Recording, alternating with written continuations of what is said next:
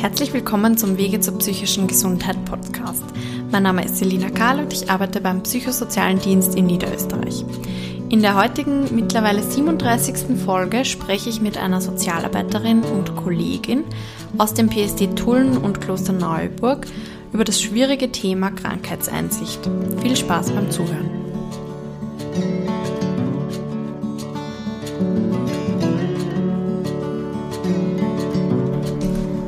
Hallo Ingrid, danke, dass du dir Zeit nimmst. Ähm, wir sprechen heute über Krankheitseinsicht, aber kannst du dich am Anfang mal vorstellen, bitte? Ja, mein Name ist Ingrid Zierngast. Äh, ich bin Sozialarbeiterin äh, und arbeite beim Psychosozialen Dienst äh, in Klosterneuburg und bin eine Kipke-Beraterin für diesen ganzen großen Bezirk Tulln. Ah ja, über Kipke gibt es ja eh auch schon einen Podcast, den werde ich dann verlinken. Ähm, du hattest die Idee, mit mir über Krankheitseinsicht zu sprechen. Kannst du mal erklären, was das eigentlich bedeutet? Ja, Krankheitseinsicht, damit meint man, ähm, dass ich mich mit meiner Krankheit, die ich habe, egal was das für eine Krankheit ist, egal ob es eine äh, physische oder eine psychische Erkrankung ist, auseinandersetzt, dass ich mir überlege, äh, wie kann ich mit dieser Krankheit gut leben, ähm, was kann ich tun, ähm, um sie vielleicht schnell äh, zu einem günstigen Ende zu bringen oder um sie zu verbessern, äh, wie muss ich mich verhalten, also wenn ich Halsweh habe und ich trinke ständig eiskaltes Wasser und so weiter, dann wäre wahrscheinlich noch länger Halsweh haben. Wenn ich aber einen warmen Tee trinke oder irgendeine Lutschtablette nimmt, die meinen Hals beruhigt, dann wird das wahrscheinlich weniger wehtun und weniger lang dauern. Und so ist es bei allen Krankheiten, denke ich mal, dass man selber ein gutes Stück dazu beitragen kann, sie zu, zu verbessern oder zur Genesung beitragen kann. Und äh, dass man nicht sich darauf verlassen kann, äh, dass äh, die Ärzte oder die Medizin oder die Medikamente das alles für mich regeln und ich selber als Betroffener habe nichts damit zu tun. Mhm. Ähm, ja, das würde ich jetzt mal sagen, ist für mich so, und die Krankheitseinsicht ist dann so der Punkt, dass ich mir sage, okay, es ist jetzt vielleicht nicht fein, dass ich das habe, äh, das ärgert mich, das bringt meine Pläne durcheinander, das ähm, ähm, damit habe ich nicht gerechnet, ich muss mich völlig umstellen. Ne? Das ist sicher ein Prozess, in dem man sich da befindet, wenn man sich diese Dinge so überlegt. Aber im Laufe der Zeit ist es, wäre es halt wichtig für jeden persönlich, um für sich selber das Leben wieder besser gestalten zu können, dass man sowas wie ein, diese Einsicht entwickelt, dass man sagt, okay, hat mich erwischt, ist so, aber jetzt muss ich schauen, dass ich da wieder rauskomme und mich danach verhalten. Und ist für mich auch wieder das Gleiche, egal ob ich jetzt eine äh, ähm, Erkältung habe oder ob ich eine äh, psychische Erkrankung habe. In beiden Fällen muss ich mich so damit auf dieser Ebene einmal damit auseinandersetzen. Bei einer leichten Krankheit wird es vielleicht leicht sein und schnell gehen und bei einer schweren Erkrankung ist es eine ganz schöne Aufgabe. Mhm. Schwere Erkrankung bringt mich eh schon zum nächsten Thema weil das ja eben oft chronische psychische Erkrankungen betrifft in unserem Fall. Ähm, was ist denn eine chronische Erkrankung in der Psychiatrie? Ja, die meisten psychischen Erkrankungen können chronische Erkrankungen sein. Also es können äh, Depressionen chronische Erkrankungen sein, es können bipolare Störungen chronische Erkrankungen sein, Schizophrenie, ähm, Zwangserkrankungen. Eigentlich können alle psychischen Erkrankungen auch chronisch sein oder werden, müssen aber nicht. Es gibt auch äh, Personen, die haben eine einmalige ähm, Erkrankung und erholen sie dann vollständig, aber soweit ich jetzt dann mit Studien und mit Erfahrungen mir auskenne, ist das eher die Minderheit und die Mehrheit, äh, da kommen, können immer wieder Episoden sein. Also es könnte auch sein, dass man lange Zeit völlig beschwerdefrei gut leben kann und dass dann wieder eine Episode kommt, die einige Monate bis zu einigen Jahren manchmal dauert, äh, wo es einem wieder nicht so gut geht und dann kann wieder eine gute Zeit kommen. Also das ist sehr eben sehr davon abhängig, wie man selber sich auch mit der Krankheit auseinandersetzt und was man selber versucht auch da zu tun, äh, sind wir wieder bei der Krankheitseinsicht, ähm, wie sehr richte ich mich und mein Leben nach den Möglichkeiten, die mir die Krankheit bietet.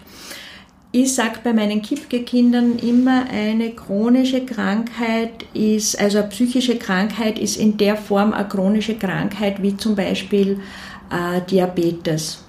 Diabeter, äh, Diabetiker kennen die meisten Kinder oder die meisten Menschen wissen ein bisschen, was das ist. Das sind Menschen, die ähm, sehr diszipliniert, wenn sie gut damit umgehen wollen mit ihrer Krankheit, eigentlich sehr diszipliniert leben müssen, die sich überlegen müssen, wann esse ich was, ähm, mit welchen Broteinheiten, ähm, wie, wie tue ich, dass es mir äh, gut geht, wie gehe ich auch mit Stress oder anderen Faktoren um, wie kann ich mich ähm, nicht zu sehr belasten. Also die, die da einen disziplinierten und guten Umgang damit finden, die können mit Diabetes sehr gut leben und Menschen, die das überhaupt nicht tun, äh, die können daran ähm, um Jahre verfrüht sterben, können viele andere Erkrankungen dazu bekommen. Also äh, denen wird es und das Leben wird nicht so einfach sein und wird ähm, oft ähm, unangenehme Situationen aufgrund der Erkrankung bringen. Nicht? Also das, das ist für mich so ein guter Vergleich von physischer Krankheit und psychischer chronischer Krankheit, dass das so läuft. Mhm. Du hast jetzt eigentlich schon gesagt, warum man sich mit seiner Krankheit beschäftigen soll oder sogar muss weil man wahrscheinlich, ja, wie gesagt, Schlimmeres verhindern kann oder schlechte Verläufe ein bisschen abfedern kann oder sogar wirklich verhindern, indem man schon weiß, was einem triggert oder so. Mhm. Also glaubst du, man kann gesund werden, wenn man sich nicht mit der Krankheit auseinandersetzt? Ähm, glaube eigentlich nicht. Ich glaube, man muss sich zumindest bis zu einem gewissen Grad mit der Krankheit auseinandersetzen. Also wenn ich jetzt an die ähm, Klienten denke, die wir kennen, also an manche Klienten, die wir kennen, ähm, die überhaupt nicht bereit sind, ähm, in irgendeiner Form mit einem Arzt oder mit einem Sozialarbeiter oder einem Psychotherapeuten in Kontakt zu treten, äh, die irgendwo entweder allein oder noch im Kreis ihrer Familie in einem Zimmer sich verbarrikadieren und da, ähm, ich sag mal so, dahin leben und die eigentlich wahrscheinlich gar nicht überleben könnten, wenn es nicht diesen Rahmen noch gäbe, dass die Familie oder ähm, irgendwer ähm, diesen Raum überhaupt bietet, in dem man sich zurückziehen kann. Ne? Die denkt an junge Leute, kenne ich immer wieder, die oft Jahre, Jahrzehnte bis, zur, bis zum Tod der Eltern oft oder, oder, oder eines Elternteils völlig zurückgezogen leben und eigentlich ähm, keinerlei Kontakte zur Außenwelt haben aufgrund ihrer Erkrankung oder Menschen, die ganz allein leben, die gerade noch irgendwie mal eine Wohnung bekommen haben, aber sonst sehr zurückgezogen sind und ähm, da sehe ich wenig Chancen, gesund zu werden, wenn man sich so von zurückzieht und so wenig bereit ist, mit der Krankheit auseinanderzusetzen. Man lebt zwar damit, aber man kann nichts daran verändern. Mhm. Und ähm, wenn man aber bereit ist, sich einzulassen auf Kontakte äh, und ähm, ein, ein, ein Stückerl auch vielleicht gewisse Hilfestellungen und sei es nur Gespräche annimmt, ab und zu mal ähm, das Haus zu verlassen, ähm, einmal ein bisschen über, über das hinauszuschauen, was es sonst noch gibt und anfangen damit, sich damit auseinanderzusetzen und sich auch überlegt, will ich so weiterleben? Ist es ein lebenswertes Leben für mich oder gibt es auch andere Möglichkeiten, die mir das Leben vielleicht bietet? Gibt es auch noch Interessen, die ich vielleicht mal gehabt habe oder hätte? Ähm, äh, dann ähm, glaube ich, kann sich auch die Krankheit verändern, wenn man da wieder in eine Auseinandersetzung mit, dem, mit der äußeren Welt sozusagen kommt oder geht. Mhm. Und ähm, wenn man eine psychische Erkrankung hat, dann glaube ich, ist es ja doppelt wichtig, sich äh, mit der Krankheit auseinanderzusetzen, weil die ja sehr bedingt ist von äußeren Einflüssen, wenn man jetzt dann an die Depression denkt oder an das sogenannte Burnout, wo man ja weiß, das kommt, also das Burnout vor allem kommt ja oft zustande, weil man, weil man sich schwer tut, sich im Alltagsleben abzugrenzen, äh, weil man ähm, ein Verhalten hat, wo man sehr viel auf sich lädt. Und da ist es ja zum Beispiel ganz wichtig zu überlegen, was kann ich tun, um mich zu schützen, um nicht alles zu übernehmen, um sozusagen wieder gesund zu werden oder ähm, um es gar nicht so weit kommen zu lassen, dass ich zum Beispiel wieder in ein Burnout rutsche. Also Burnout ist eine Erkrankung, die ja häufig die passiert, dann wenn man sich damit auseinandersetzt und seine Lebensrealität bis zu einem gewissen Grad verändert oder sein, wie, wie, man, wie man seine Alltagsgestaltung verändert kann, vielleicht auch seine berufliche Gestaltung, seinen Umgang mit Druck und so weiter, dann kann man ja da durchaus wieder sehr gesund werden und genesen. Aber man weiß dann vielleicht, es kann einem wieder passieren, in sowas hineinzurutschen, wenn man sich selber überfordert. Also insofern ähm, ist es ganz wichtig, dass man sich mit der Krankheit auseinandersetzt und Strategien entwickelt, äh, wie man damit umgeht. Mhm. Ich habe jetzt gerade gedacht, das sagen ja oft Leute so, sie sind ganz froh, dass sie so eine Episode hatten, eben zum Beispiel Burnout, weil da sind sie draufgekommen, der Job taugt ihnen seit Jahren nicht oder so. Also glaubst du dran, dass die Krankheit manchmal einem irgendwie so was sagen will oder wachrütteln will oder sowas? Ja, glaube ich schon. Das sagen auch viele äh, Patienten immer wieder. Und es hat ja mal das berühmte Buch gegeben oder bekannte Buch gegeben, äh, Die Krankheit als Weg. Weiß ich jetzt nicht mehr von wem das war. Und das beschreiben ja viele Menschen, egal ob sie eine psychische oder eine, eine schwere körperliche Erkrankung haben, eine Krebserkrankung zum Beispiel, ähm, dass die Krankheit ihnen äh, neue Lebenswege auch aufgezeigt hat oder neue Entwicklungsmöglichkeiten geboten hat, dass man zwar vielleicht schwer Abschied nehmen musste von alten Gewohnheiten oder leicht Abschied nehmen konnte, äh, während die Krankheit dazu gezwungen hat, aber dass Krankheit oft so einen dazu zwingt, den im Alltag innezuhalten, ähm, über sich und sein Leben und was da bisher gelaufen ist, nachzudenken und auch zu überlegen, möchte ich so weiterleben oder möchte Adaptierungen, möchte Veränderungen. Also da glaube ich, dass gerade psychische Krankheiten ähm, sehr, sehr häufig oder fast immer dazu führen, dass die Menschen überlegen, will ich so weiter oder will ich da etwas ändern. Also der Großteil würde ich sagen, beim Großteil ist es so. Mhm. Ja. Und es ändern ja auch viele Leute nach einer schweren Depression zum Beispiel oder eben nach einem Burnout, wie du sagst, ähm, ihre Lebenswege sozusagen, machen eine neue Ausbildung oder suchen sie einen neuen Job oder sagen, ich möchte weniger arbeiten und mehr mit weniger Geld auch leben können. Ich äh, äh, lerne meine Grenzen kennen. Nicht? Also die Krankheit zeigt uns immer unsere persönlichen Grenzen auf, sei es körperlich oder psychisch oder beides in der Regel, weil eine Depression sagt mir ja nicht nur meine psychischen Grenzen auf, sondern auch meine körperlichen. Äh, da macht sie Erschöpfung breit ähm, oder es macht sie Aggression breit, aber es zeigt mir auch, dass der Körper nicht mehr kann ähm, und die Psyche auch nicht. Also äh, Krankheit ist immer, leitet immer, wenn man sich darauf einlässt, irgendwo einen Veränderungs- und Weiterentwicklungsprozess in unserem Leben aus. Mhm. Was wir noch nicht angeschnitten haben, ist dieses, ich bin jetzt eh wieder gesund, wieso soll ich mich mhm. jetzt noch damit befassen? Ja, das ist gerade bei psychischen Krankheiten ganz oft das Thema, nicht? dass die Patienten dann äh, sich überlegen, Medikamente abzusetzen oder sie auch von einem Tag auf den anderen absetzen und sagen, es geht mir eh wieder gut, ich brauche das nicht.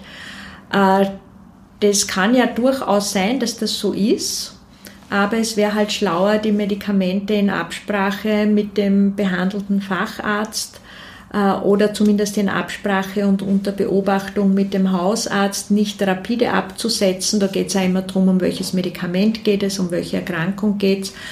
Ähm, sondern äh, unter genauer Beobachtung zu schauen, ist das möglich oder ist das nicht möglich.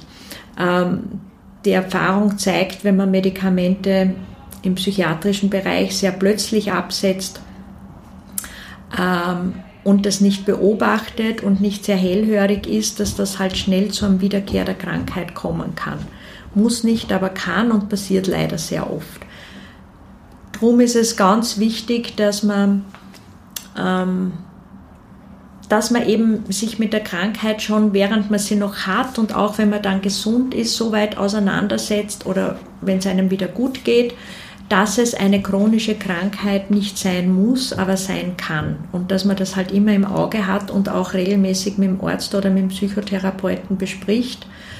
Ähm, vielleicht auch mit der Familie bespricht. Also ich kenne Patienten, ähm, wo dann die Familie mit einbezogen wird, wenn es darum geht, ein Medikament abzusetzen, dass man einfach, weil oft andere ähm, Menschen, die einen gut kennen, das schon eher bemerken, wenn wieder Veränderung eintritt, wenn die Stimmungslage wieder gedrückt ist oder wenn man eher wieder angetrieben wird. Ähm, anderen fällt öfter auf, dass sie da im Wesen irgendetwas verändert des Betroffenen, als er selber, er selber oder sie selber fühlt sich noch wohl in der Situation. Ähm, da geht es auch ganz viel um Vertrauen, dass man dann auch bereit ist, als Patient jemanden zu vertrauen, wenn man angesprochen wird drauf, äh, du, ich merke, es ist eine Veränderung bei dir da, äh, spürst du da auch was? dass man dann sich damit auch bereit ist, auseinanderzusetzen ähm, und äh, sich darauf einzulassen, wieder hinzuschauen, was ist da genau los. Also ich glaube, da braucht es oft schon sehr, also auf professioneller Ebene braucht es da oft langjährige Beziehungen zu psychisch kranken Patienten und sehr viel Vertrauen, dass sowas möglich ist, dass das gelingen kann. Aber es gelingt immer wieder auch. Ähm, ich glaube, warum psychisch Kranke so gern oder so häufig ähm, plötzlich wieder ganz gesund sein wollen und es vielleicht gar nicht sind, äh, weil da noch ein chronisches Geschehen da ist, aber man will es eben so gern, das ist, weil wer will nicht gesund werden? Jeder will gern gesund sein und will mhm. sich nicht mehr mit unangenehmen Dingen auseinandersetzen. Das ist auf der einen Seite eine ganz normale, nachvollziehbare Reaktion.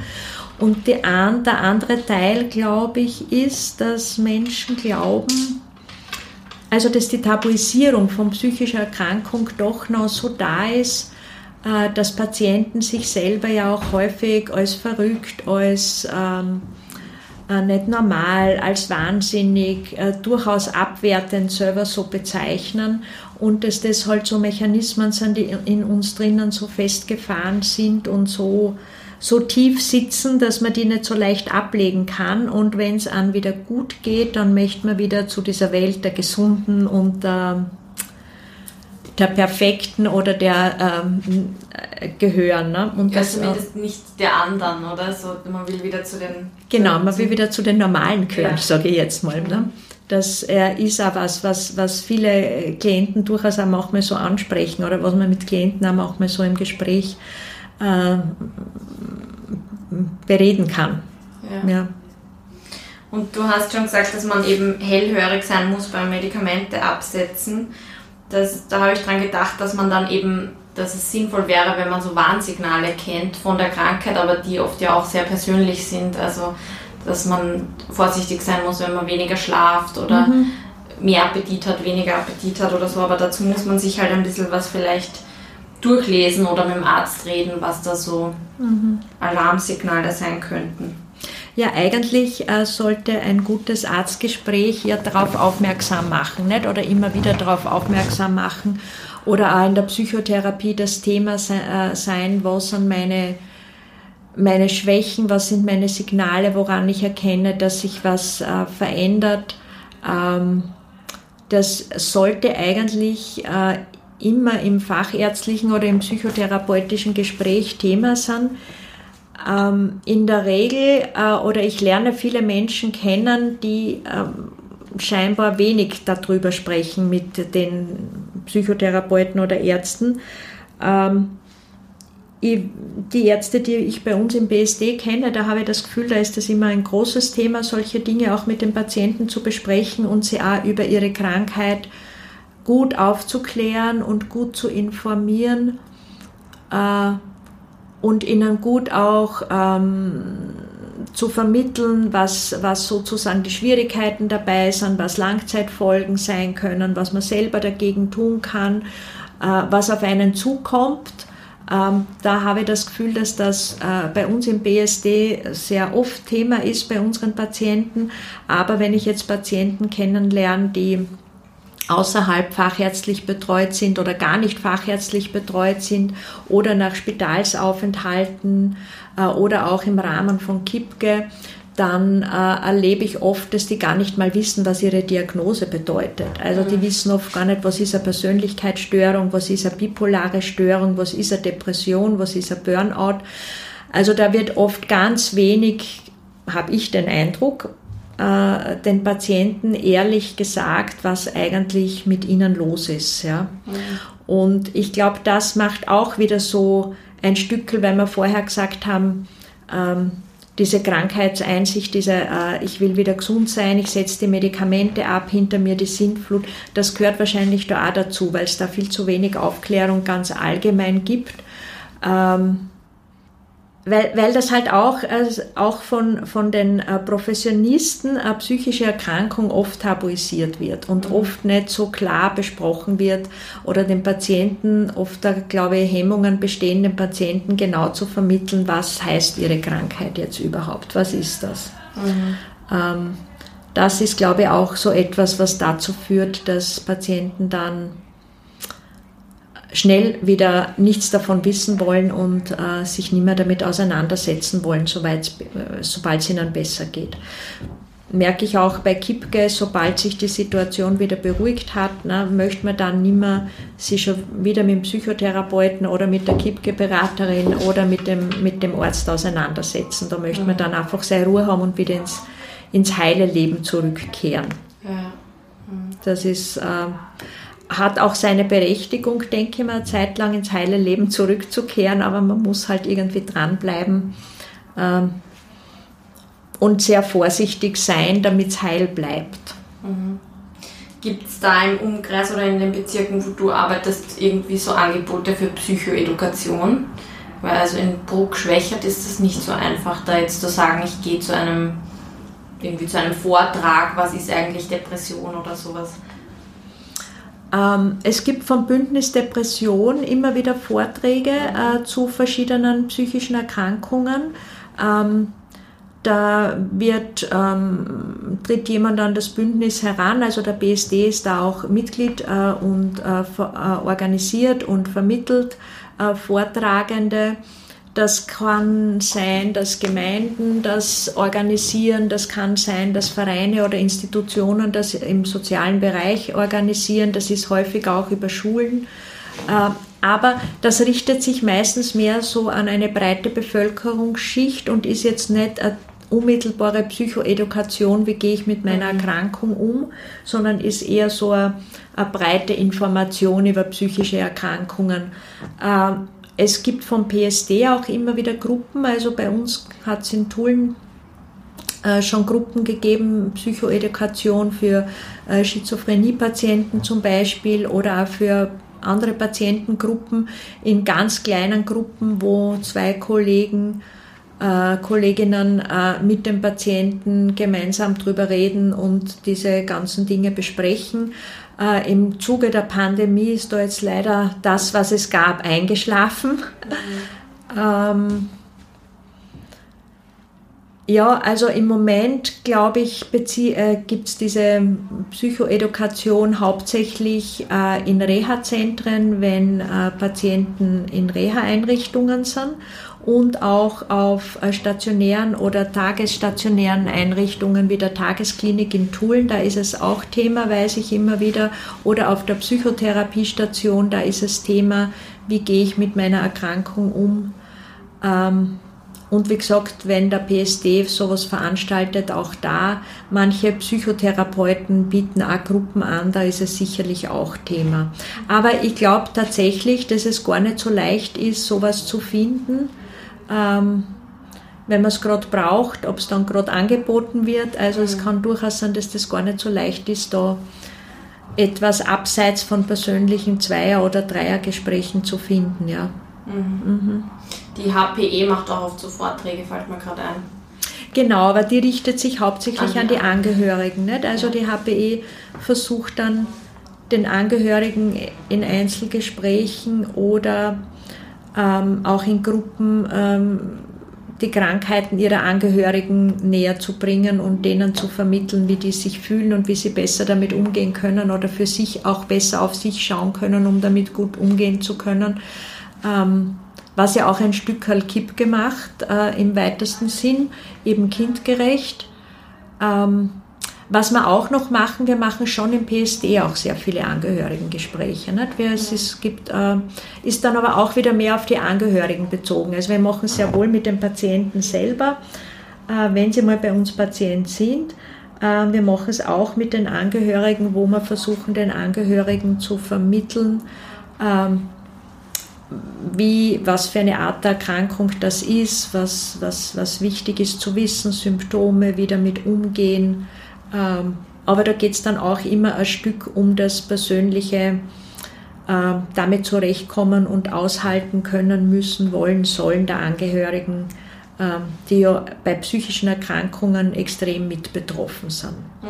Das ist auch etwas, was viel zu wenig Thema ist, dass ähm, Angehörige von psychisch kranken Menschen auch sehr, sehr betroffen sind in ihrem alltäglichen Leben durch die Erkrankung des Partners oder des Kindes äh, oder des Elternteils, dass sie das aufs gesamte Leben eigentlich zumindest der Kernfamilie und auch des Freundeskreises in der Regel sehr auswirkt, dann viele auch Freunde und Familie verlieren durch die Erkrankung und die, die es nicht verlieren, da ist die Familie sehr mit betroffen.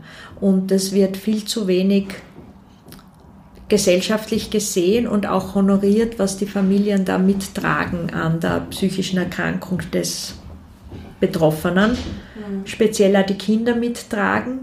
Äh, während man zum Beispiel, wenn jemand eine schwere Krebserkrankung hat, ähm, da gibt es automatisch schon in jedem Spital eine entsprechende Unterstützung, eine entsprechende psychologische Beratung oder psychotherapeutische Begleitung, nicht nur für die betroffene Person, äh, sondern auch für ähm, Angehörige, also Partner, Eltern, Kinder. Da gibt es schon Angebote dazu.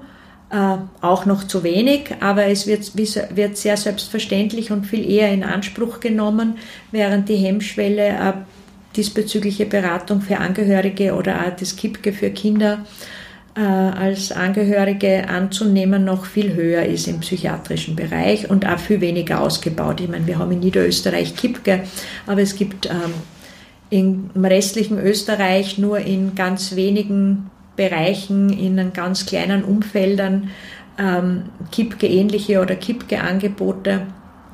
Im Wesentlichen gibt es da sehr wenig, was gerade psychisch kranke, minderjährige Kinder betrifft, für die also als Angehörige. Mhm. Und das ist ja gerade für die Angehörigen sehr schlimm, wenn man sieht, da ist was oder da ist eine Krankheit und die betroffene Person ist nicht krankheitseinsichtig und sagt, nein, da ist nichts, mhm. ich habe nichts, ich bin nicht krank, ihr seid krank.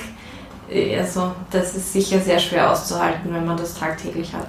Ja, das sind sehr leidvolle Geschichten. Also am, am, am schlimmsten ist es da wahrscheinlich äh, bei Menschen, die eine bipolare Störung haben, wenn sie in manische oder hypomane Phasen oder in manische Phasen kommen, äh, wo die Patienten meist sehr überheblich auch werden, weil sie das Gefühl haben, sie, sie können alles schaffen, sie sind in so einem äh, Hochgefühl, in so einem persönlichen Hoch, dass sie glauben, sie können alles, äh, sie sind super schlau, sie äh, werden irgendwelche tollen Dinge machen oder machen tolle Dinge, indem sie das ganze Geld ausgeben und irgendwelche Firmen gründen oder auch sonst was tun. Das heißt, äh, wo oft die Familie auch existenziell an den Rand ge ge gebracht wird durch die kranken Personen, da gehen schon viel Partnerschaften und auch viel Eltern-Kind-Beziehungen, ähm, ich sage jetzt mal auch in die Brüche, Eltern-Kind-Beziehung bleibt ja ein Leben lang bestehen, da kann man, das kann man nicht ändern, aber es gibt sehr oft Beziehungen, die wo dann wirklich das zum totalen Kontakt einstellen kommt und ähm, wo das einfach für die Angehörigen auch nicht mit anzusehen ist, wie sehr der Betroffene jetzt unter Anführungszeichen leidet oder wie er sich verhält, ohne dass man selber krank werden würde, wenn man sich das alles sozusagen ähm, aushalten müsste, was der, was, was der Kranke macht. Ne? Da muss man sich dann selber schützen und schauen, dass man selber halbwegs gesund bleibt als Angehöriger. Da gibt es wirklich ganz ähm, schlimme ähm, Fälle und äh, Geschichten, wo leider die Gesellschaft auch gar nicht damit umgehen kann. Wenn ich jetzt zum Beispiel an Kinder denke, die einen manischen Vater oder eine hochmanische Mutter haben, äh, wo dann trotzdem vom Gericht äh, Besuchs, äh, Besuche verordnet werden, wo Kinder völlig überfordert sind. Also da gibt es noch ganz viele da gibt es noch zusätzlich äh, aufgrund der Gesetzeslage schwierige, werden noch zusätzlich schwierige Situationen zur Krankheit ohnehin dazu provoziert mhm. oder gemacht oder entstehen. Mhm. Manie ist eher ein gutes Beispiel, finde ich, weil da fühlen sich, so wie du gesagt hast, die Patientinnen eben gerade gut und fit und super mhm. im Gegensatz zur Depression, die vielleicht vorher war. Und dann sagen aber alle Leute, hm, na, das passt so auch nicht. Du bist jetzt wieder krank, noch immer krank oder so. Und dann fühlen die sich halt zu Recht irgendwie verarscht, weil die sich doch gerade wieder gut fühlen. Also, ja. Ja, also in der Depression ist es oft so, dass dann Familien das ähm, oder ein Partner oder Angehörige einfach nicht aushalten, dass der Depressive jetzt plötzlich gar nichts tut. Nicht? Jetzt mhm. hat er das ganze Geld in der manischen Phase äh, verjuckst äh, und jetzt dann äh, muss die ganze Familie oder muss der Partner schauen, irgendwie äh, die Schulden zu begleichen, irgendwie ähm, die Existenz am Laufen zu halten und der Depressive ist überhaupt nicht in der Lage, da irgendwas halbwegs ähm, Hilfreiches beizutragen. Also das äh, ist eine extrem schwierige Situation. Oder was mir auch einfällt bei den äh, schizophrenen Patienten oder bei Patienten, die halt in Psychosen geraten oder psychotische Zustände geraten, äh, die halt in diesen psychotischen Zuständen auch durchaus gefährlich oder angsterregend auch oft für Angehörige sind oder in völlig anderen Welten leben. Ähm, äh, wo Angehörige auch ähm, sehr viel an, an Wahnhaftigkeit der, des Patienten mit aushalten müssen ne? und sich dem entweder äh, unterordnen bis zu einem gewissen Grad oder da in dieser Welt ein Stück eintauchen, um das Alltagsleben überhaupt miteinander auszuhalten. Ne? Oder auch bei, bei Patienten, die ähm, die Zwangserkrankungen haben, äh, wo die ganze Familie oder die äh, sich nach dem Zwängen des Patienten ein Stück richten muss, um überhaupt miteinander leben zu können in einem gemeinsamen Haushalt. Nicht? Wenn das jemand ist, der irgendwie es nicht aushält, wenn jemand mit Straßenkleidung sich im Wohnzimmer aufhält, wo man durch eine Schleuse muss, um äh, überhaupt die Wohnung betreten zu dürfen. Also da gibt es ähm, schwere Zwangserkrankungen, ähm, wo alle anderen sich auch waschen, umkleiden, ständig hygienische Maßnahmen ergreifen müssen, wenn es jetzt zum Beispiel um so einen Hygienezwang oder Waschzwang geht, also wo, wo Familien auch ganz viel in dieser Krankheit mitleben ein Stück, obwohl sie gesund sind. Ja?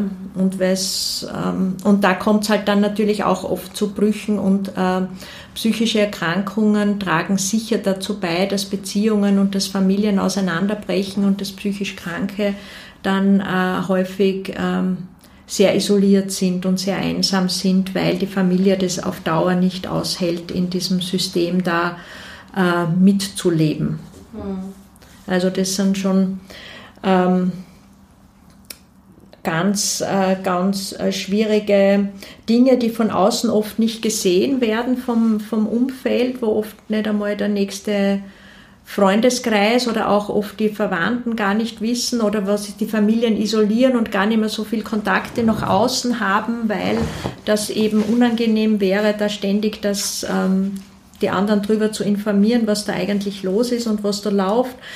Also entweder werden ganze Familien isoliert, das gibt es auch öfter, oder es wird halt der Kranke selbst, kommt irgendwann zu einer totalen Isolation oder zu einer großen Isolation jedenfalls. Mhm. Ähm, das ist etwas, äh, was äh, psychisch Kranke, ähm, was nochmal auch zum Tabu beiträgt, glaube ich, weil man das nicht so gerne, weil man da nicht so gern drüber redet, weil das nicht so gesehen wird. Ähm, Jemand, der einen Schwerkranken zu Hause pflegt, ist auch sehr von dieser Krankheit betroffen, ne, ist auch rund um die Uhr eingesetzt. Und, äh, aber da geht es auch um eine psychische Belastung in dem Zusammenhang, wenn man Schwerkranken, körperlich Schwerkranken zu Hause pflegt, ist auch eine Art äh, psychische Belastung damit verbunden und körperlich. Aber das ist in der Gesellschaft ein, ein anerkanntes, äh, eine anerkannte Pflege sozusagen, eine anerkannte Dienstleistung an der Familie und an der Gesellschaft, während es im psychiatrischen Bereich ähm, kaum oder gar nicht gesehen wird oder nur von ganz wenigen Fachleuten, die heute halt, eher Professionisten, die heute halt in dem Bereich arbeiten, gesehen wird, aber von der Gesellschaft als breite Gesellschaft, die das überhaupt nicht weiß und überhaupt nicht gesehen wird. Mhm. Und das ist also eine, ein Teil der Tabuisierung, würde ich sagen, von psychischer Erkrankung. Ja. Gibt es abschließend ähm, psychische Erkrankungen, wo es quasi zum Krankheitsbild gehört, dass man sich als nicht krank empfindet? Oder wo das gehäuft vorkommt, sagen wir so? Naja, naja, also in, in einer manischen Phase findet man sich meistens nicht krank, weil da geht es einem ja gut. Erst wenn die manische Phase dann so extrem wird oder sagen wir mal so in einer hypomanen Phase, also das ist so bevor man so richtig in die Manie hineinkommt oder am Beginn der Manie, wenn sie noch nicht so extrem ist, äh, da fühlt man sich ja meistens extrem gut. Ne? Und äh, da glaubt man ja, man ist jetzt dann, äh, man kann alles leisten, alles tun, man hat ganz viele Ideen. Ähm, da fühlt man sich sicher nicht krank. Und da ist es auch die große Herausforderung, Patienten dazu zu bringen, ihre Medikamente weiterhin zu nehmen oder wiederzunehmen oder überhaupt anzufangen zu nehmen, wenn sie es vorher abgesetzt hätten. Weil da sieht man, da hat man eigentlich nur ein Hochgefühl. Mhm. Kippt die Manie dann oder bleibt die, wird die Manie immer stärker und das angetrieben sein und nicht schlafen können und solche Dinge passieren, dann gibt auch wieder einen Leidensdruck. Aber solange es keinen Leidensdruck gibt, es gilt für alle psychischen Erkrankungen, solange der Betroffene selber keinen massiven Leidensdruck hat äh, oder das, was mit ihm passiert, nicht als Leidensdruck erlebt, solange fühlt er sich gesund und solange wird er auch keine Behandlung wollen und wird er auch keinen Ortsbesuch wollen. Das kann durchaus auch bei wahnhaften Zuständen sein, dass Patienten für Außenstehende oder für uns ähm, wahnhaft erscheinen, wahnhaft wirken oder auch wahnhaft sind, aber sie selber haben keinen Leidensdruck äh, äh, dadurch, äh, weil sie sich eigentlich gut fühlen oder weil, es, weil das für sie passt, diese Situation, oder weil sie sich nicht mehr an eine andere Situation erinnern können. Ne? Mhm. ist auch bei, bei Schizophrenen, es gibt Schizophrene, chronisch Schizophrene, die halt oft innerhalb ihrer Wahnhaftigkeit sich ganz gut eingerichtet haben und ganz gut damit leben können und da dann auch keinen Leidensdruck haben. Also die zwei Gruppen fallen mir ein. Mhm. Sonst fällt mir jetzt eigentlich keine Gruppe ein, weil alle anderen haben dann schon einen Leidensdruck. Egal ob Depression oder Schlaflosigkeit, die Zwangserkrankungen haben auch irgendwann einen Leidensdruck immer. Angsterkrankungen haben einen Leidensdruck, Phobien haben einen Leidensdruck. Also die anderen, äh, mir fallen eigentlich nur diese zwei ähm, Phasen, sage ich jetzt, von Erkrankungen eigentlich ein, nämlich somanische Phasen und äh, wahnhafte psychotische Phasen, wo es keinen Leidensdruck geben kann. Mhm. Und deswegen mit der Krankheitseinsicht schwierig. Und deswegen mit der Krankheitseinsicht schwierig ist, ja. Mhm. Okay, danke. Wir haben schon lange gesprochen. Gibt es noch irgendwas, was ich vergessen habe zu fragen oder was du noch wichtig findest zum Thema Krankheitseinsicht? Nein, im Moment fällt mir nichts ein. Jetzt habe ich eh viel gesprochen. Nein, glaube ich nicht. Wenn mir was einfällt, sage ich das noch. Okay, passt. Ja, vielen Dank, Ingrid. Wir sind vom Thema ein bisschen abgeschweift, aber ja, das Thema Krankheitseinsicht ist auch ein riesiges, muss man sagen, und auch sehr persönlich auch irgendwie. Dann danke, dass du dir Zeit genommen hast. Gerne, danke.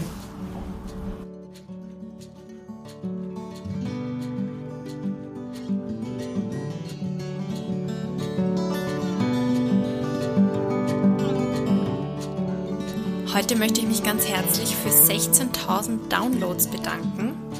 Das ist für so ein unter Anführungszeichen Nischenthema wirklich ein großer Erfolg. Ich hoffe, die Klientinnen, Angehörigen und Fachleute, die ich bisher in den Podcast eingeladen habe, konnten ein paar offene Fragen rund um das Thema psychische Gesundheit klären, die Schwelle, Hilfe in Anspruch zu nehmen, senken und für mehr Aufklärung und weniger Tabus sorgen. Wenn Ihnen spannende Gäste oder Themen fehlen, Sie persönlich Kritik oder Nachfragen an uns richten wollen, schreiben Sie bitte ein E-Mail an s.karl.psz.co.at. Karl schreibt man wie den Vornamen. Genauere Informationen zu Corona-Hilfen und aktuellen Öffnungszeiten und Erreichbarkeiten finden Sie auf unserer Webseite www.psz.co.at und in der Podcast-Beschreibung.